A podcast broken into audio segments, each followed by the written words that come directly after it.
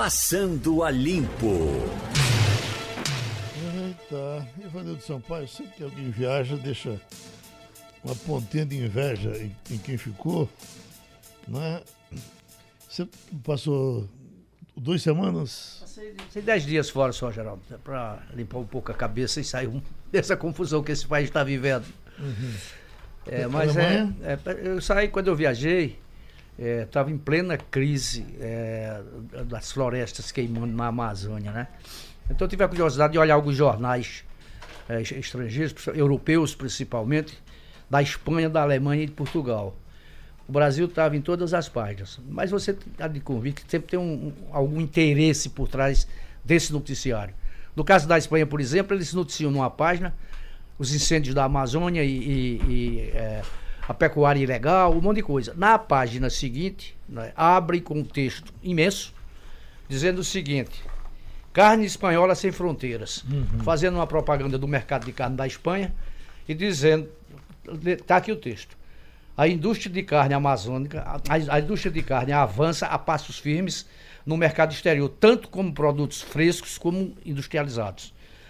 Uh, a Europa é o principal destino, porém, a ambição do setor é estender-se muito mais ainda até a Ásia e a América. As empresas contam com tecnologia e habilidade para atrair e satisfazer os consumidores cada vez mais exigentes. Uhum. Quer dizer, de um lado criticam o Brasil por não cuidar das florestas, por ter uma pecuária que estaria devastando florestas, e do outro lado faz uma propaganda de carne em página inteira. Está aqui para quem quiser ver. Eu vi, um, um, uma revista importante ligada ao agronegócio, e os produtores dizendo assim: não temos interesses em queimadas, repudiamos as queimadas. Eles que não ajudam eles em nada. É, não sei, é verdade. O que eles têm, já. já, já, é, é. já Agora, outra coisa que me chamou a atenção foi em Portugal. O governo português acaba de multar em 237 milhões de euros uh, um pool de bancos que compra, uh, dividiam informações sobre os clientes dando a mesma taxa de juro, o mesmo spread, as mesmas condições, todos iguais. O governo considerou que isso era uma, uma espécie de, de, é, de, lesar o consumidor, de não permitir a, a livre concorrência. E multou em 237 milhões de euros. É muito dinheiro. Mas, como é que Lisboa está aguentando tanta gente? Porque é todo mundo em Portugal, né? Repare só, é, Portugal hoje começa a se ressentir dessa imigração quase sem limite. Né? Eu vi também uma matéria no jornal O Público dizendo que no Porto, no Porto e em Coimbra, as famílias estão é, agastadas com a presença dos brasileiros, principalmente estudantes, que passaram a pagar mais caro pelo aluguel dos imóveis. E isso desalojou os locais, não é? Então a população local não tem onde, onde morar, porque a maioria, grande maioria dos imóveis que eram colocados para aluguel estão sendo ocupados por brasileiros que pagam mais. Já houve casos, inclusive, em universidades, né? De episódios aí de preconceito contra os brasileiros, né? Que eles chamam de ZUCAS, né? Uma abreviação é. do termo brazuca.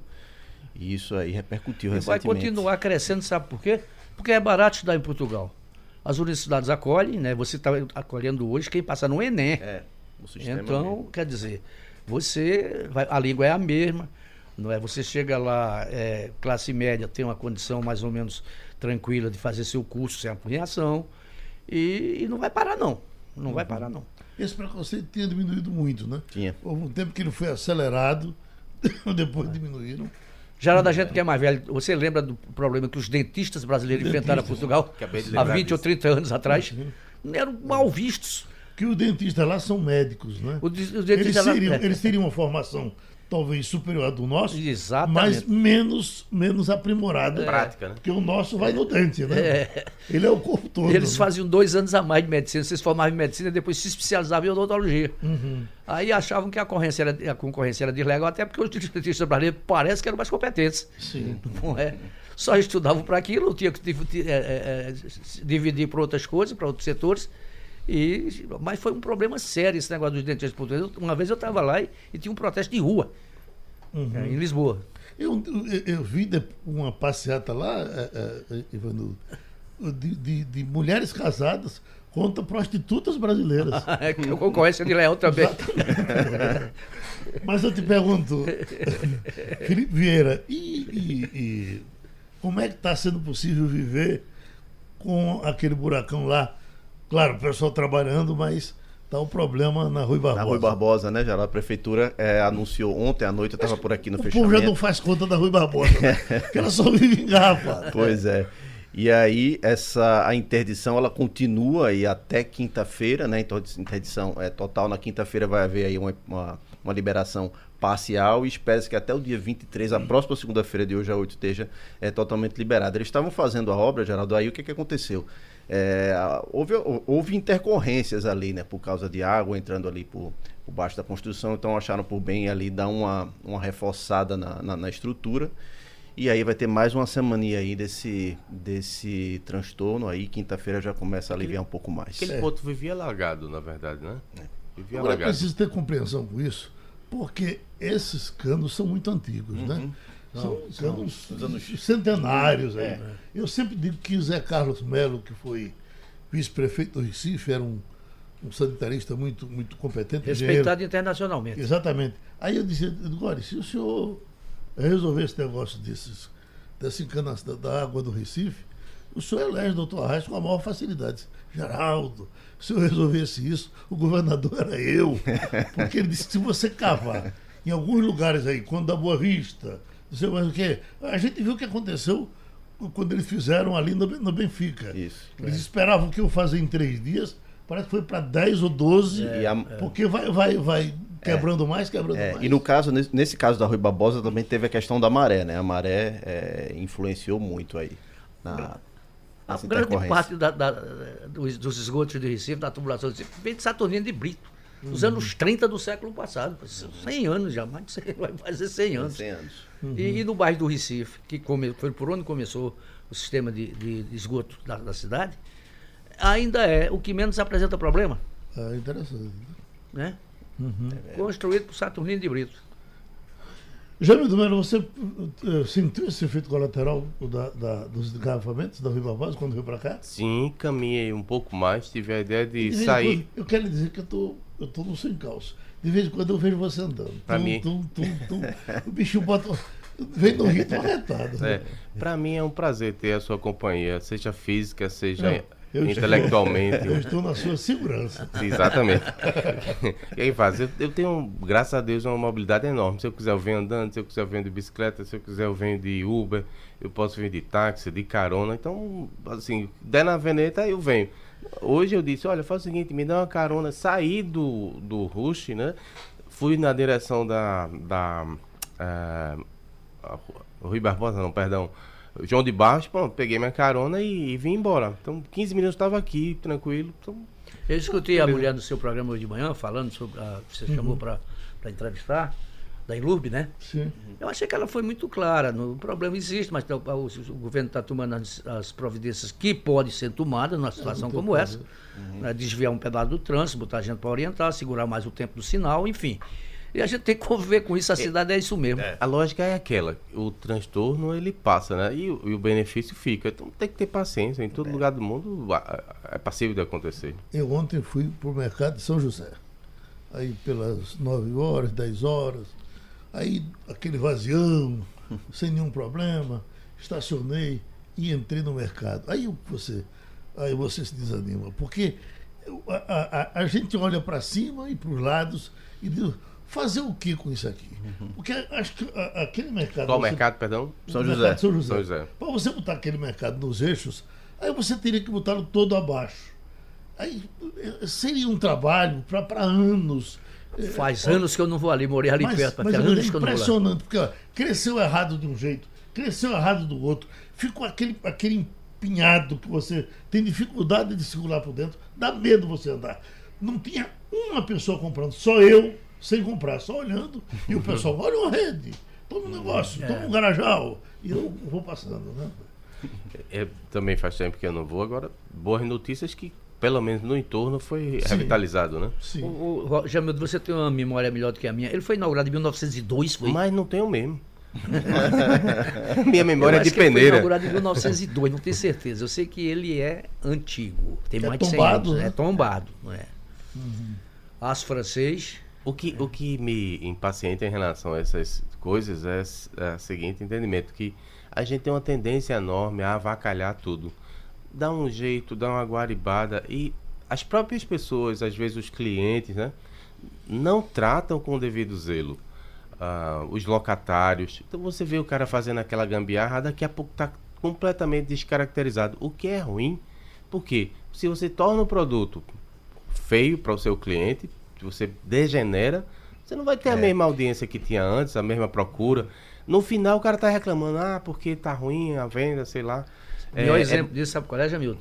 O entorno da Praça da Jaqueira. É. Parque da Jaqueira. É um negócio, não adianta. Você Fizemos já deu nota, série... né? Isso, Felipe já botou na coluna dele, denunciou. tomaram conta com todo tipo de negócio que você pode imaginar. Venda de rede, tem é, é, uma banca que conserta telefone.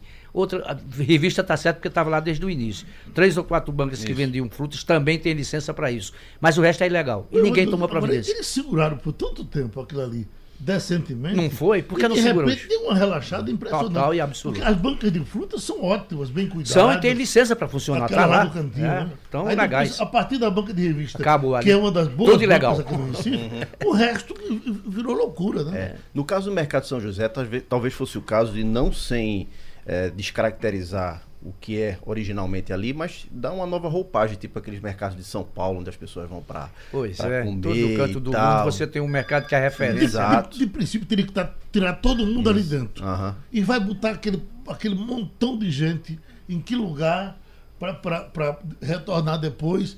Quanto tempo deve durar? Porque é coisa, é muita coisa. É, verdade. Quando você olha, você diz, é, é melhor desistir. Vamos, mas olha, eu acho que bater não, de frente. É só ideia boa, Felipe, mas não é adequada para aquele centro, porque qual é a clientela? É de, totalmente diferente. A gente tem que entender que o mercado de São Paulo tem um público voltado a uma determinada categoria de clientes. Não é a mesma coisa, nunca vai ser. A gente até gostaria de ter. Tem alguns espaços na cidade que estão tentando ir nessa linha, né? mas são espaços privados, não vão mas, nunca olha, ser olha, igual ao de São é, Paulo. O problema é o seguinte: a, a gente mesmo com consegue com que não se valorize o, o centro da cidade. Por exemplo, a Casa da Cultura, que era uma, uma boa iniciativa, hoje vive as moscas. Uhum. O governo não promove, não tem segurança, não tem higiene. As casas, os, os, eu não sei, eu não sei é. como aqueles locatários sobrevivem eu, ali. Eu vou muito Em compensação, você tem um espaço novo, que é o Carro de Sertão, né? Que tem Que tem gente oferta, lá todo dia, né? Pois é, e tem, assim, tem a mesma oferta, é bem cuidado, é Mas bem... Eu, eu, eu, eu não vejo muita diferença do cliente do mercado de, de São Paulo para o daqui. Eu acho que. É, é, é mas claro que é, tem. Veja, um o mercado de... de São Paulo é altamente elitizado. Mas olha, há um público de mercado em qualquer lugar que você vai, tem um público de mercado. Precisa você mas oferecer a mercados é lá também. Há mercados e mercados. O né? do mercado de São José ele foi esbufeteado, ele foi, ele foi expulso dali. E aí ele, outras pessoas é. passaram a tomar conta. Porque até pelos artigos que ele vende lá dentro do mercado, que são charutos, redes uhum. tal. É, é, o que a gente tem por onde passa. É. Uhum. Aqueles, aqueles é, tecido de couro, chapéu, Sim. sandália, você só encontra lá. Né? Uhum. Só encontra lá. Mas é como você, você diz, é, se a gente é, trabalhasse esse mercado, ele podia ser um mercado muito mais frequentado e com muito melhor aparência e muito melhor serviço à comunidade, que não tem.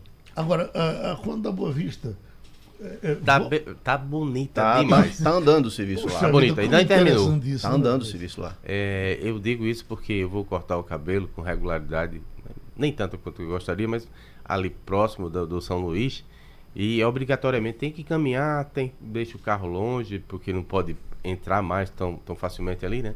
E os espaços amplos, dá para você caminhar, você pensa até que tá num numa cidade do exterior, né? Que está se valorizando realmente o pedestrianismo. É bacana. De novo, tá não sei se bacana. foi Felipe quem disse que só precisa mesmo é limpar os prédios. Que foi, é, a gente teve São JC Metropolitano, porque assim, é, louvando evidentemente o serviço, que está indo muito bem, está indo dentro do cronograma, está ótimo. Ela, agora, ela tá olha, tem que Agora, um eu acho que isso é uma consequência natural. Sim. Quando você tem a área revalorizada porque estava abandonado, né?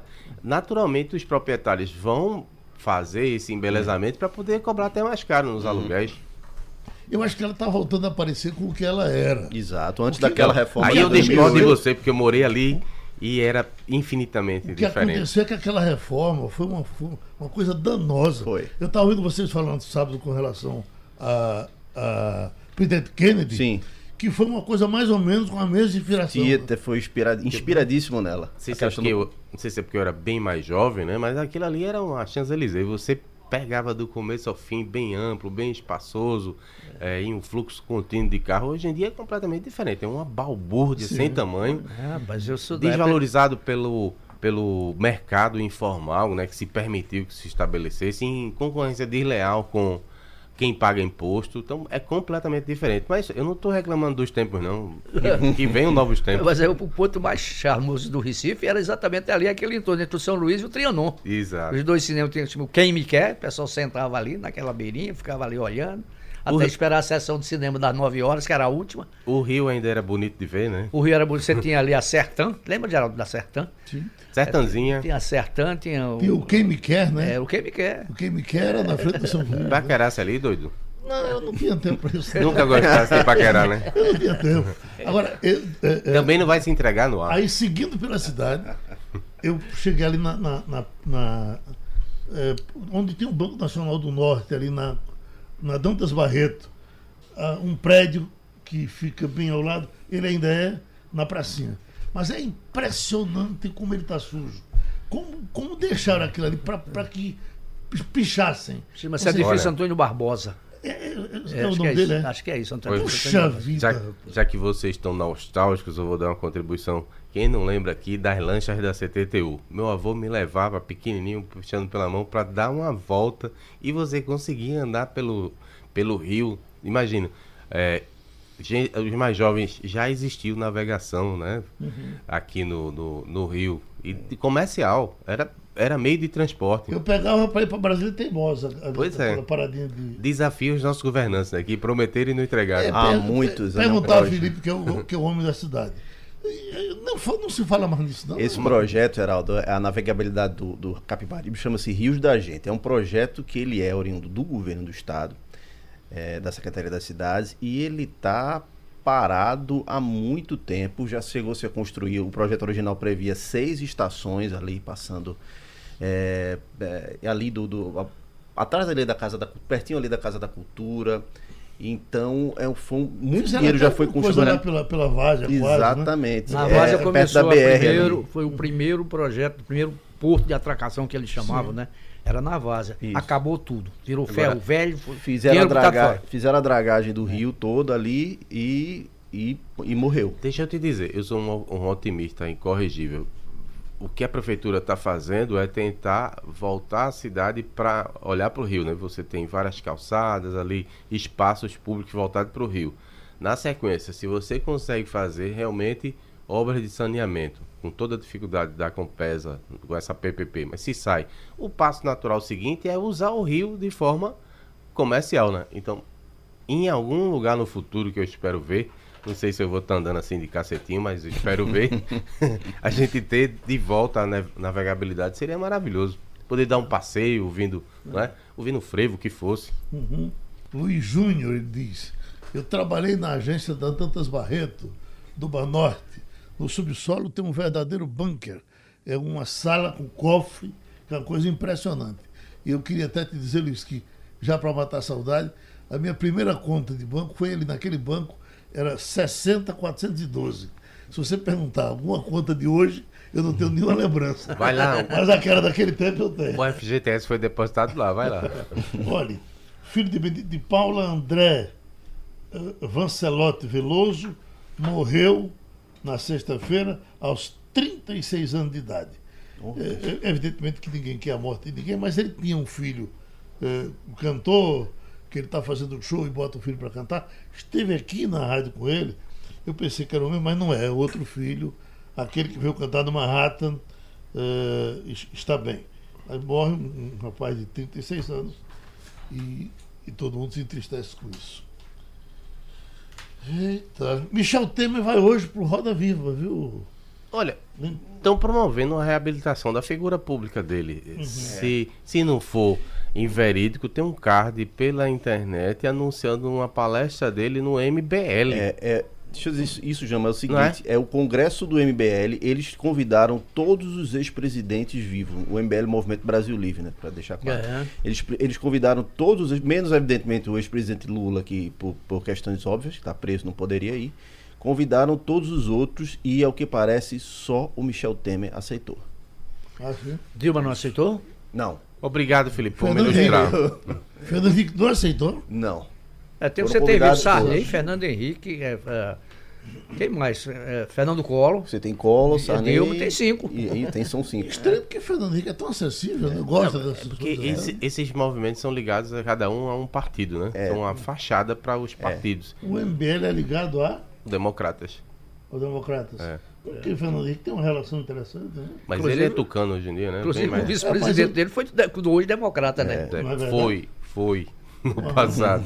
É, tá vendo, tá vendo, às vezes o cara também não tem tempo, né? Ele teve tua é. agenda. Tem agenda. Pode se, ser. se eu fosse ele, em vez de estar tá dando palestra, estaria viajando aí pelo mundo. Ele tem dinheiro, tem é, recurso para ir e, conhecer vários outros locais. Não e o MBL, dando palestra, não. Você goste ou não, uma coisa conectada mais com esses movimentos de rua atuais, né? Então é outro, outro é, público para que ele falaria. Exatamente. A OS afirma que assumiu obra deficitária na Bolívia por exigência de Lula. Que é isso?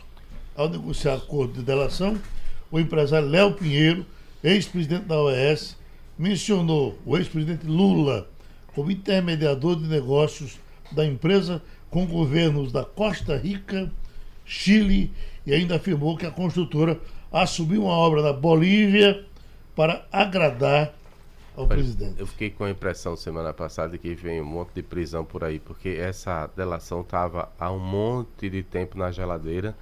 A Raquel Dodge já tinha recebido dos procuradores e estava avalizando para ver se mandava para o STF dar a palavra final. Acho que é Faquinha que resolve isso, né, o relator da Lava Jato. E agora, na sequência, começa a vazar os primeiros, as primeiras informações sobre o que aquele Eu não sei, não sei, não sei de vocês, mas a mim de todos esses empresários que fizeram delação premiada, o que menos inspira confiança é esse Léo Pinheiro. Eu acho a cara dele uma cara de bandido. Pode até ser que não seja, mas eu acho. Ivan, Ivanildo, olha, é, não é discordando de sua opinião, mas depois que o sujeito é apresentado na mídia como suspeito, acabou, já está condenado, a imagem já era. Você podia até ter um bom entendimento e começa a vê-lo com outros olhos. É, eu, eu não, daqui a pouco eu vou me recordar qual é o caso, mas semana passada teve uma discussão em relação a isso. Vazou-se alguma coisa lá sobre uma pessoa. É, e em um país que respeita o direito da, de imagem, né? respeita o direito das pessoas, jamais isso podia ter acontecido. Por quê? O sujeito tem direito a se defender. Ele não é culpado. Ele é uhum. é apenas citado como provável. Estamos investigando. Aí você usa toda a força do Estado para apontar o dedo, dizer que o sujeito cometeu isso, cometeu aquilo, sem nem ter provado ainda, sem ter um julgamento final por parte da justiça. O sujeito está liquidado. Uhum. É você. Amanhã chega aqui um monte de maluco aí, aí diz: Geraldo é pederasta. Pronto, acabou-se a força do Estado contra você, meu Já amigo, pior, você, né? tá, você tá lascado. Já foi pior. Se o cara disser hoje, eu sei, Ah, não, vai ter, vai ter boa. Olha, Perdão.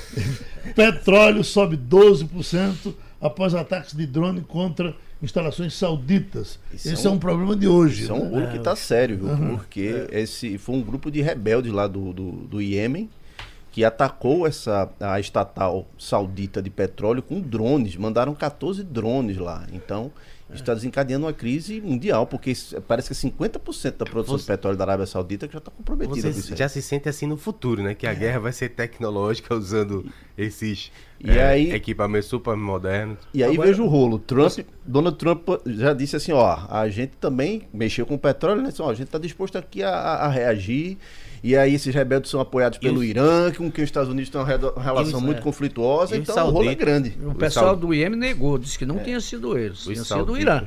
E os sauditas é. são, aliás, de primeira hora. Eles precisam do petróleo do saudita, né? É. Isso. 50% uhum. da produção mundial, né? É. Deixa eu puxar um assunto local. Da produção mundial. Mas o Irã faria isso? O Irã teria interesse nisso, né? O Irã não é flor que se cheire, é flor que se diga, né? É um regime, é, é, complicadíssimo, né? É. Com quem os Estados Unidos têm uma relação muito Muito áspera. Porque o Estado Islâmico eh, parece que calaram ele. Mataram é, até o filho. Se tem, tem quase nada agora. Né? Conseguiram. Né? Mataram até o filho. É. é de, um... de Osama Bin Laden. O, o, governo Trump deu uma, realmente uma enquadrada ali no, no, no Estado Islâmico, mas... Com a morte de, de Bin Laden, eles começou a faltar uma liderança que com, agregasse, embora tenha vários focos Células, em várias partes né? do mundo, várias certo. Mas de qualquer maneira não é mais o que foi. Não, não atemoriza como atemorizou no passado. É. No passado, um filho de Bin Laden que teria sido. Exatamente. Foi comunicado o assassinato dele, né? É. Ou seja, matar membros dessa família é suprapartidário nos Estados Unidos. Primeiro veio é. o, Obama, agora o Trump tem o troféu dele. É. Bin Laden foi na gestão Obama, né? Foi uma festa grande lá no, no país. E outra coisa super interessante, o sujeito acompanhou toda a operação a partir lá do gabinete dele com outra tecnologia. Tem uma foto né? famosíssima na a, a, candidata, a candidata derrotada Hillary Clinton, Hillary. ela é secretária de, de Estado. De, de, então tem uma foto, estão todos lá dentro da, da sala, lá vendo em tempo real a operação que matou Bin Laden. Essa foto é ah. é bem, lembrei agora, ela é bem, bem icônica. Enquanto isso, a gente não tem um telefone que funciona. Tá vendo? Olha, tem um projeto uh, tramitando no Senado eh, para se colocar mais um juiz em cada começo de questão. É o juiz, é o juiz garantista. Juiz garantista, sim. Vamos ouvir esse, esse, esse flash e vamos tratar desse assunto? Vem ganhando força no Congresso a ideia de instituir a figura do juiz de garantias em processos penais seria um juiz responsável por toda a fase de investigação, como depoimentos, coleta de provas, quebras de sigilo, além de medidas cautelares. Quando encerrada essa fase do processo, entraria um segundo juiz responsável por julgar o caso e escrever a sentença. A proposta consta em um projeto de reformulação do Código de Processo Penal, aprovado em 2009 pelo Senado e ainda tramitando na Câmara, em comissão especial reinstalada neste ano, e foi desengavetada a pedido do presidente da Casa, Rodrigo Maia. Além disso, a ideia pode ser incluída no pacote anticrime do ministro da Justiça Sérgio Moro, pelo grupo de trabalho que analisa a matéria. Agora, a gente já tem uma justiça cara danada já tem uma danação de instâncias. Era como se você criasse mais um agora. É isso, e é isso aí que eu ia dizer, já. Vamos, é exatamente. Vamos dinheiro, é? é? É, você enfiar a burocracia no que já existe de burocracia. Eu não sei de quem partiu essa ideia, mas é absolutamente é, inapropriada. Está tá rolando, é, é, simpática a Rodrigo Maia. Então, é, é o, o, Senado também aprova, tem o Cid Gomes defende essa defende esse, esse monstrango aí. E a qualquer momento entra aí com mais um juiz para pegar o processo até o meio e depois passar para outro. É como você, time de futebol, né? Se for para ampliar a máquina pública, vai passar com facilidade. Imagina quanta gente mais vai. Com, a não ser que o presidente vete, né, Jamildo? Porque, segundo ele, tem que ter menos burocracia e, e, e mais coisas práticas. Enfim, uhum. vamos ver o que é que vai dar, né? É. é saber em que momento o Brasil vai começar a enfrentar esse problema, né, Evandro? É verdade. Que eles estão chamando de reforma administrativa, né? Essa, essa reforma deveria sair muito antes do que a própria reforma tributária. Porque qual é a lógica? Se você tem um custo e a, a reforma tributária para equalizar esse custo, a lógica determina que você primeiro reduzir, reduza seu tamanho para poder saber o quanto você precisa. Aí é que a gente está fazendo o contrário. Não está discutindo nada de reforma administrativa e quer resolver a questão das finanças, porque interessa aos estados. Eles só se movem se for para falar de receita. Zero discussão sobre é, como segurar as contas. que está fazendo isso é porque está na beira do abismo é Minas Gerais. Agora, mesmo no Rio de Janeiro, você não vê nenhuma discussão. O governador lá quer ser candidato a presidente e você não vê nenhum gesto no sentido de reduzir o tamanho da, da máquina pública, porque também eles são vítimas de uma. É, de uma infelicidade, né? Tem petróleo, estão montados em cima de petróleo, então vamos gastar. Feito um, um, filho de uma família rica, vai gastar por conta. O Rio de Janeiro fez um acordo com o governo federal para prorrogar. A gente pagando, não né? pagou, né? não pagou a e está pagando. Está ameaçado de ter todas as verbas da União cortadas. Até que honre o compromisso assumido. Agora, aos poucos, Brasília está perdendo o pudor de falar do corte de gastos, do teto. É. Uhum. É, é, é o painel, inclusive, dessa semana foi em cima desse assunto, com três camaradas bem competentes, mas quando eles ficam traçando a situação em que você vai ficando para comprar remédio, para uh, uh, construir, para fazer alguma coisa, é. não vai faltar. E você então sai do, do, do teto, aí daqui a pouco a inflação vem. E, é. e o que me chamou a atenção nos jornais de ontem, Jornal do Comércio, é aquela reportagem publicada pelo JC sobre a Transnordestina. Olha outro rolo grande aí para você uhum. resolver e não vai resolver. Não é? Aí foi a Angela Belfort que fez a matéria, né, Jamil? Uhum. A matéria muito esclarecedora sobre a situação hoje da Transnordestina. Um projeto que vem uh, do Império e que não anda, não consegue andar. Teve, uma... um, tempo, teve um tempo que parece até que tinha terminado. É, parece, parece, parecia até que ia chegar ao final. Foto de presidente inaugurando três falta. é. Foto de presidente inaugurando três não falta. É. Eu fui com Temer, fui com Lula, fui com Dilma, quando eu era repórter da economia. Exato. Então. É, Esses três inaugurados já estão deteriorados, já, já tem que fazer de novo. Eu não né? posso afirmar com segurança, mas uhum. com certeza algo que é feito nas coxas, só para poder prestar uma satisfação ali naquele momento eleitoral, não vai ter durabilidade, não vai ter sustentabilidade. Nós, temos, nós precisamos de 400 quilômetros para terminar a obra? Por aí. Chega a 400 quilômetros? É. é Agora, a do Ceará já está mais... Ferrovia. Coincidentemente, a do Ceará, do, do povo de Cid, de Ciro, está mais adiantada, né?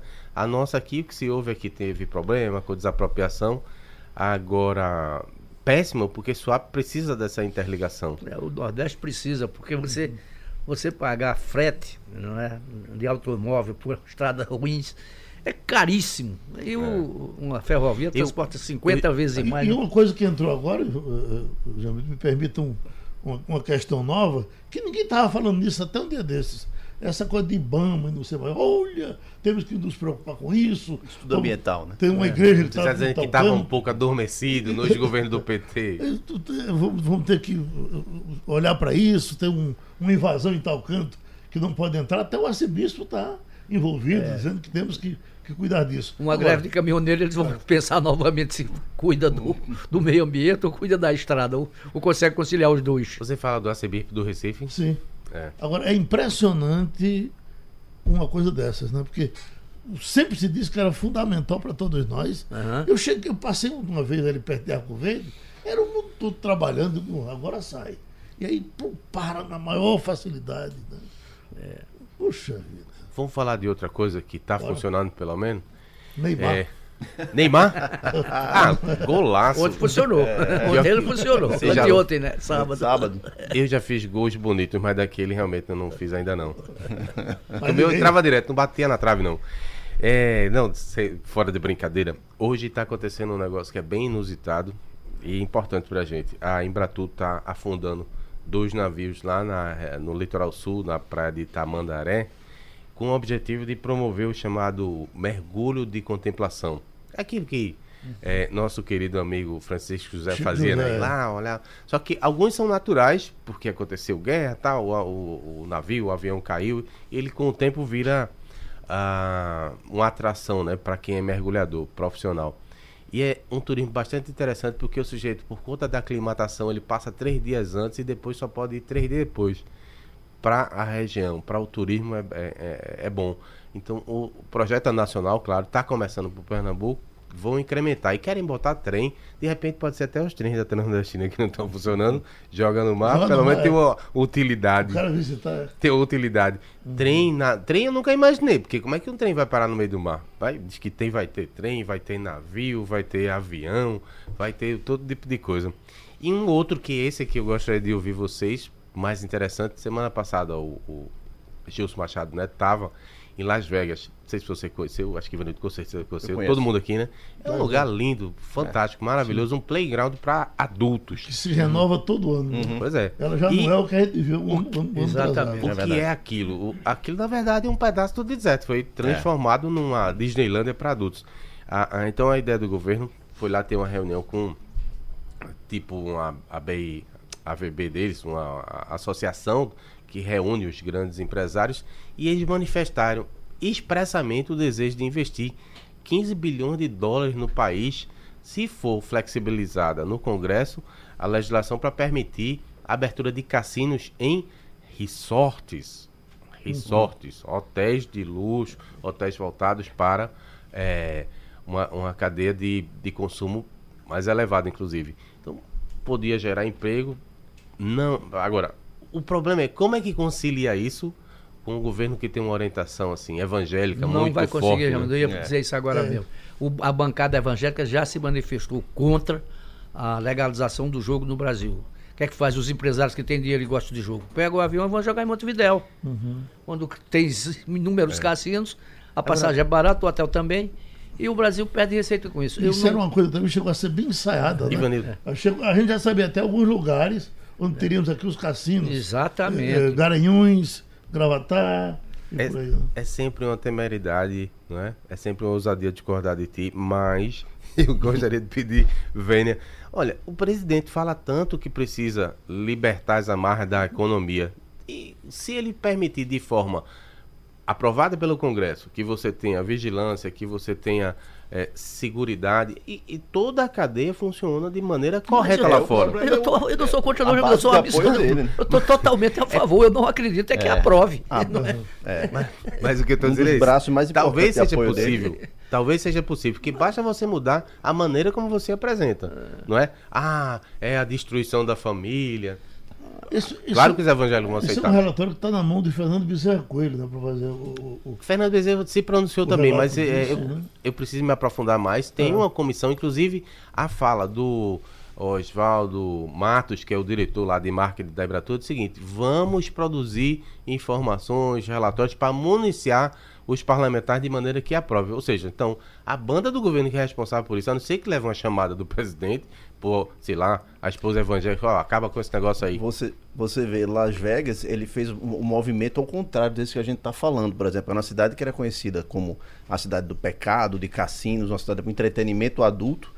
E eles fizeram um movimento justamente contrário no sentido de é, atrair família. família, né? Dizer- Atrair diversão pra família. Eu família, tava por lá, já, era, já tinha é, parque temático, parque infantil. Sei lá, já a gente quer continuar sendo que a gente. É, aquilo que, que, que nos, nos deu fama no mundo, mas é diversificar também. Então já tinha muita família por lá, já era um negócio bem E diferente. não se fala em violência em Las Vegas. Não. Né? Inclusive, ah, boa, você tocou num ponto maravilhoso. Lá nas informações que estão sendo repassadas né, para a opinião pública, está dito isso. Parte dos recursos, ou o projeto deve prever isso, é para financiar justamente a área de segurança. Disso, ó, aqui a gente não tem problema, porque a gente financia a segurança na, na cidade. Então, você não tem o fundo, tem o dinheiro do fundo con- contingenciado. Você pode falar melhor do que eu, Isso. Felipe, não é? É. O Moro tá rodando aí, dando é, se virando nos 30 para conseguir, mas o fundo está contingenciado. Que, que adianta você aprovar um orçamento, ter tanto dinheiro, mas por conta da, do desajuste fiscal, segurar. Não adianta É nada. um, é um fundo de 1 um, bilhão, 2, 1 No bilhão e papel. 200 milhões no papel. 1 bilhão e no papel. 700, 700 milhões contingenciados, 500 milhões ficariam para dividir entre estados e União, dos quais 250 já ficam para a União custear a Força Nacional e 250 milhões dividido para os estados. Aí realmente é piada. né? Estamos com a Eliane Cantanhede, eu não sei se você estava nos ouvindo, Eliane, nós estávamos discutindo com relação aos cassinos que poderiam ser instalados para gerar emprego. Esse projeto chegou a, a ser bem discutido, eh, está inclusive há muito tempo na mão de Fernando Bezerra Coelho. E o jornal Estado de São Paulo ontem publicou uma manchete. O governo é cada vez mais pró-evangélico. Será que os irmãos são contra os cassinos? Eu não estava ouvindo vocês, não, mas realmente ah, o governo está cada vez mais evangélico, sem a menor dúvida, porque você viu um refluxo do, do núcleo, chamado núcleo militar. Os generais estão calados, estão recolhidos, perderam eh, proeminência no governo. O núcleo eh, ideológico também está quieto, está um pouco mais contido e quem está dando as cartas são os evangélicos. O- a bancada evangélica no Congresso tem em torno de 200 parlamentares, é uma bancada super forte, articulada. Além disso, o, o presidente Jair Bolsonaro, além de da bancada, se aproxima muito, por exemplo, do Edir Macedo, que é o grande, aí, grande chefão da Igreja Universal do Reino de Deus. Então, no dia 7 de setembro, por exemplo, que é uma data, enfim, não precisa nem dizer, é uma data histórica, está lá o eh, Edir Macedo tirando foto com Bolsonaro no palanque presidencial. E isso tem, é uma mão dupla, porque o presidente Bolsonaro está perdendo muito de popularidade. A popularidade dele está erodindo e perde em todos os segmentos, mas mantém-se muito alta no segmento evangélico. Então é importante para o Bolsonaro manter esse público, manter esse eleitorado e essa bancada. Mas tem custo, né? Tem o outro lado dessa história. Então os, os evangélicos conseguem vitórias inacreditáveis. Por exemplo, o Marco Sintra, que era da Receita Federal, diz lá que é preciso é, é, é ter imposto né, cobrar imposto das igrejas evangélicas, que são riquíssimas, estão entre os grandes, as grandes riquezas, é, até individuais aqui no Brasil, que eles precisavam pagar imposto. Automaticamente o Bolsonaro corta, nem quer ouvir falar nisso. As cartilhas do carnaval ah, contra a AIDS, claro que o público LGBTI é um público que é alvo dessas cartilhas é, explicativas, educativas, o público LGBTI foi, foi cortado, foi limado das cartilhas é, de prevenção da AIDS no carnaval. É, o Mozart, que era o, é um grande educador, foi cotado para o Ministério da Educação, era um, seria um grande trunfo do governo Bolsonaro, e não foi porque a bancada evangélica é, disse que não, não aceitou de jeito nenhum, vetou. Aí o Bolsonaro botou o Vélez Rodrigues, que foi um grande problema, caiu, botou o Weintraub, que continua sendo um grande problema, ninguém sabe se vai ficar ou não, porque a bancada evangélica mandou. Ou seja, tem vários exemplos e o governo aprofunda e aprofunda e aprofunda seu vínculo com os evangélicos. E uhum. isso vai dando também a personalidade do governo, né, Geraldo? Aqui na nossa mesa estão os tementes a Deus uh, Jamildo Melo, Ivanildo Sampaio e Felipe Vieira. Felipe? Eliane, bom dia. Uh, bom ainda dia. falando do presidente, ele está uh, tendo uma recuperação satisfatória da, da cirurgia de hérnia e espera-se que ele vá fazer, proferir o discurso de abertura na Assembleia Geral da ONU, que acontece na próxima terça-feira, dia 24. O que é que a gente pode esperar desse discurso do presidente, Eliane? Olha, o presidente realmente está se recuperando muito bem, é, já deve ter alta rapidamente, vai fazer uma última avaliação médica já em Brasília para poder viajar, mas ele já tinha avisado que ele iria para Nova York fazer o discurso na ONU, nem que fosse de cadeira de rodas. Uhum. E ele vai e não vai de cadeira de rodas, não, porque ele está indo muito bem, se recuperando bem. O discurso é uma grande preocupação. É uma grande preocupação do mundo empresarial, do mundo político, do, dos ambientalistas e do próprio Itamaraty, no próprio Itamaraty. Uhum. Porque uhum. o presidente Bolsonaro, primeiro, ele não foi bem nos seus discursos internacionais até agora. A gente lembra lá é, em, no, no, no, na estreia dele que ele foi muito mal. Depois ele fez o outro discurso também foi muito mal. Fica todo mundo assim com o coração na mão pensando o que, que ele vai falar. E dessa vez tem alguns complicadores.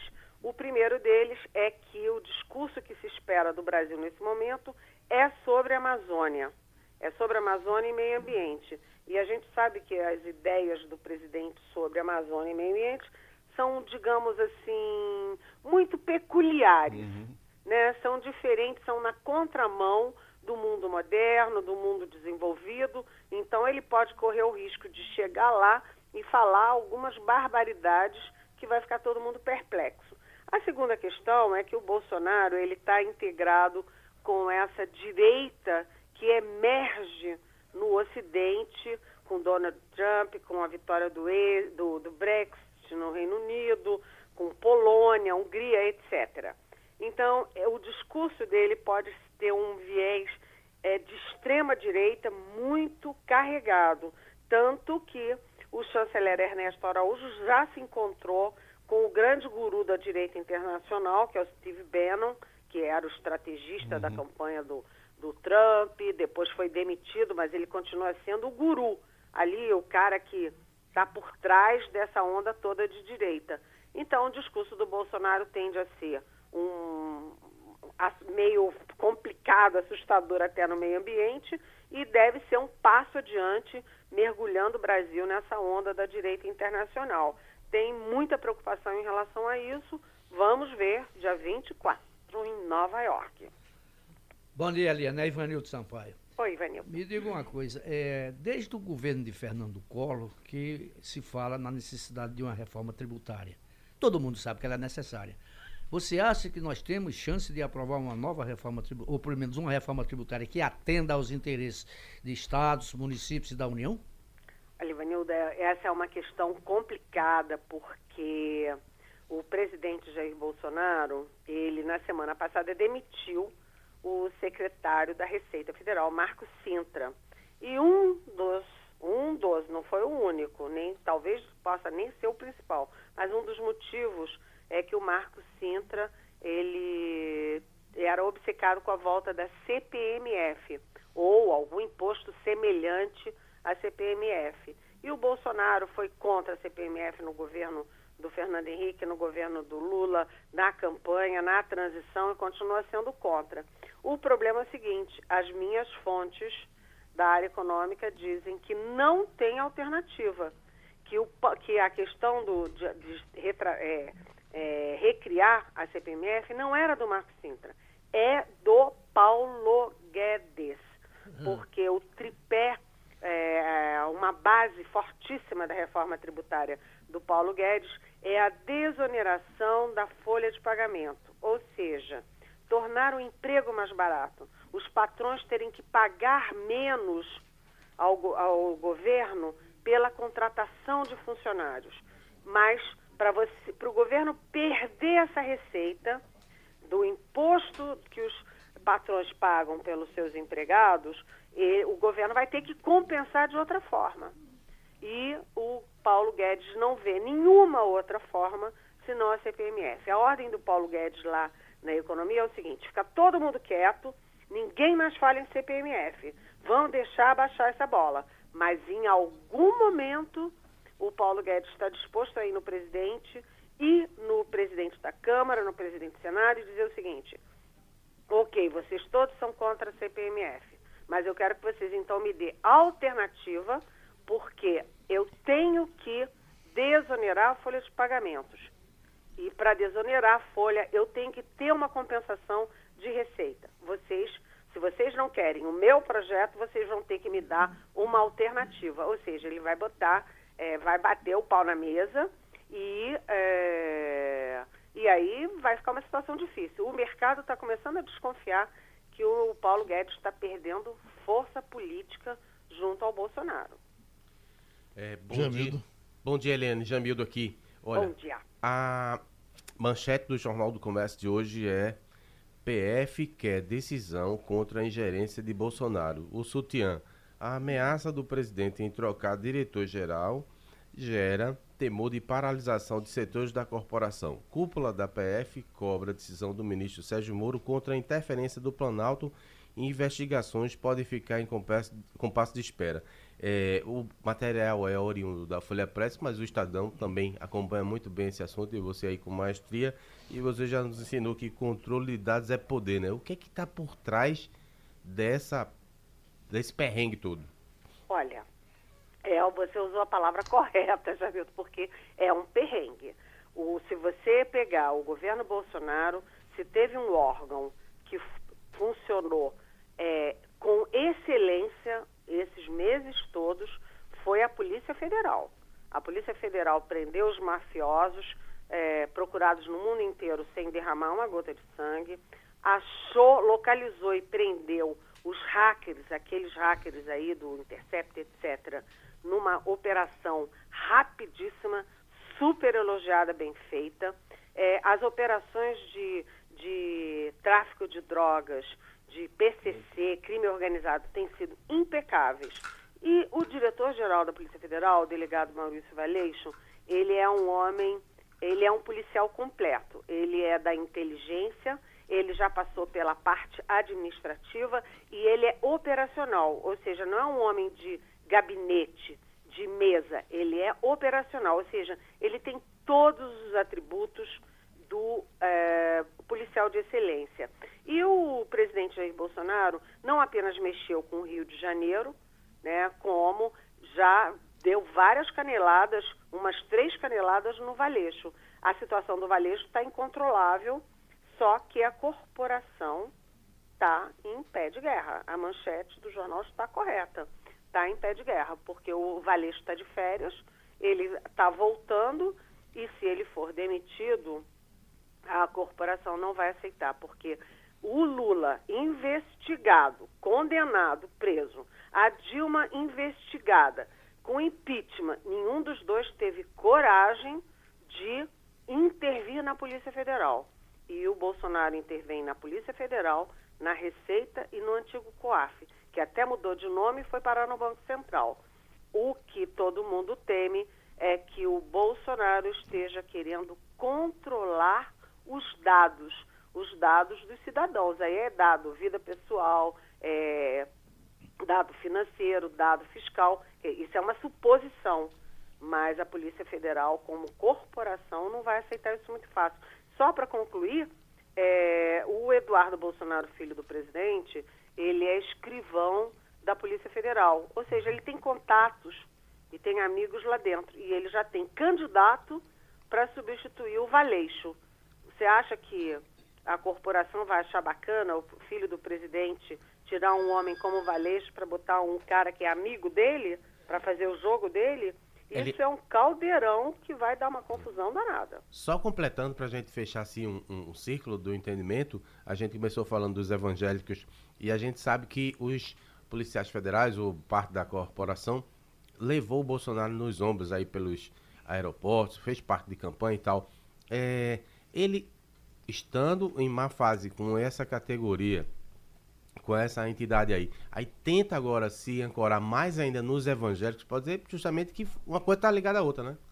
É, o problema é o seguinte, é que o Bolsonaro não pode brigar com a Polícia Federal e com a Receita, com, com, com o COAF todo ao mesmo tempo, porque é o seguinte, eles têm capacidade de investigação, eles têm informação sigilosa e a gente sabe que, por exemplo, o Flávio Bolsonaro, que é o filho mais velho, ele tem, ele é alvo, né? Ele, o Queiroz, o gabinete dele no Rio de Janeiro e tal, são alvos de investigações, ou seja, é, o Bolsonaro está brincando com fogo com isso.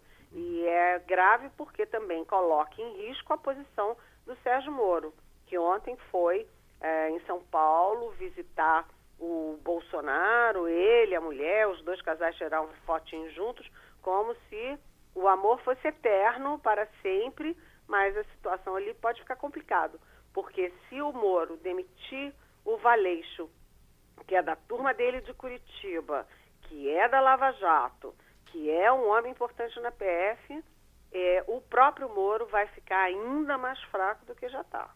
Oh, teve uma reunião no fim de semana de senadores e, e, e, eles saíram, pelo menos os que deram entrevista, informando e reafirmando que sim, vão para a CPI da toga e fim de papo.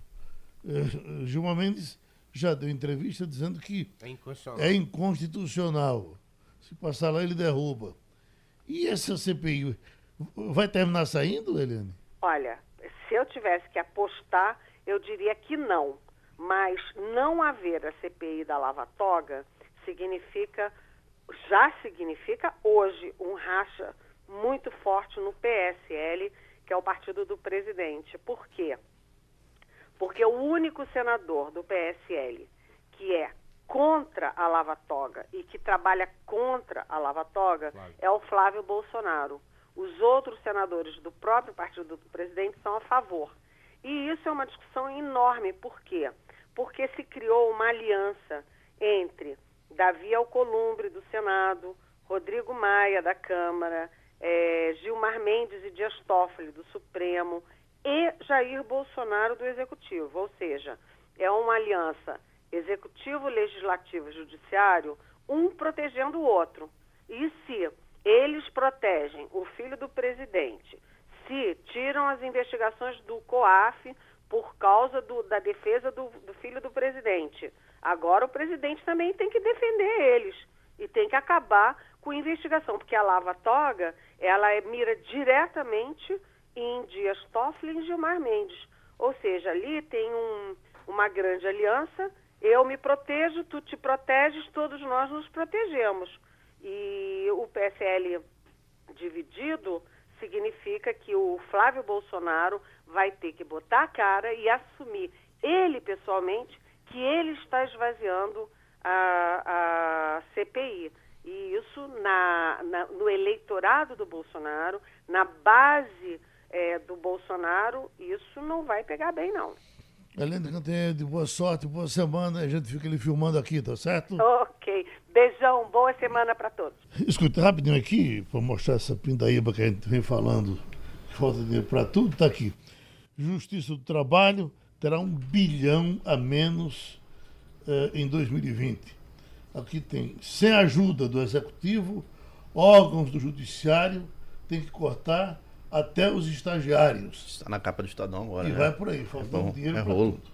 O que é que você soube agora? É o seguinte, Geraldo. O presidente Jair Bolsonaro acabou de twittar é, isso aqui, há 15 minutos. Eu vou abrir aspas aqui. Adélio e os mandantes. TRF1 pode, nessa quarta-feira, ser decisivo para chegar aos mandantes da tentativa de assassinato de Jair Bolsonaro. O material apreendido pela Polícia Federal no endereço de um dos advogados do esfaqueador ainda não foi periciado por decisão liminar concedida para a OAB. Sete desembargadores decidirão a questão. Não desejamos descobrir o conteúdo da defesa, mas elucidar o crime como vítima e por questão de segurança nacional. Fecha aspas. Foi o que o presidente acabou de. Só lembrando que é aquela questão aí, né, da, que o, provocou, né, como a gente conversava aqui fora do ar, essa celeuma entre o presidente Jair Bolsonaro e o presidente nacional da OAB, Felipe Santa Cruz, que. É, o Felipe defendendo a questão da prerrogativa dos advogados e o Bolsonaro fez, Olha. acaba fazendo aquela crítica é, deselegante com relação à história do pai dele, por aí vai. Tem Aqui, dois- O tem- blog do Jamildo está com o Major Olímpio aqui, em pé de guerra, dizendo: Flávio Bolsonaro, do PSL, deve sair. Não é isso? Não, A questão quer que ele da- mude o entendimento dele em relação à lava A toga. lava toga. É. Porque exatamente. cria um cisma. A Eliana acabou de falar nisso, né? Aham. Mas complementando a história aqui de nosso, nosso amigo, Felipe, tem dois senadores que eu não vou lembrar agora o nome, defen- defendendo, não, oferecendo 100 mil reais para quem der informação sobre justamente as origens, o que é que pode estar por trás, que ajuda a elucidar o caso do. É, A tentativa Adélio. do, do Adélio, exato. Agora, o que é interessante é o seguinte: veja, você colocou a Polícia Federal lá. Você vai descrer da Polícia Federal? É. Não vai, né? Então, assim, parece um pouco de demagogia, parece populismo, por- ou então quer insinuar que o trabalho foi, foi mal feito. Qual é a lógica de você é, oferecer dinheiro para que o trabalho seja feito se tem a polícia lá para fazer isso? Ou, você, ou você não está convencido de que o, o resultado foi até o final, que é o que parece, Sem dúvida. ou então você quer avacalhar com o trabalho da Polícia Federal, que não deveria ser o caso. né? O Jamildo, a Polícia Federal decidiu que ele tinha agido sozinho, né? Foi Exato. a conclusão Primeiro- da Federal, que foi... você ver, Bem, a- aparentemente, com as informações que tinha, de repente tem alguma coisa aí que muda o entendimento. um, um assunto dessa gravidade tratado desse jeito por, por autoridades. Enquanto eh, fica Bolsonaro querendo chafurdar em cima, vem Lula lá do outro lado e diz que não teve facada. É verdade. Você imagina, né? É, o, Brasil, é, o Brasil é complicado. que não demais, saiu né? sangue, né? Que Brincadeira. facada que não teve sangue. Sabe, não, passando ali. Passando a limpo.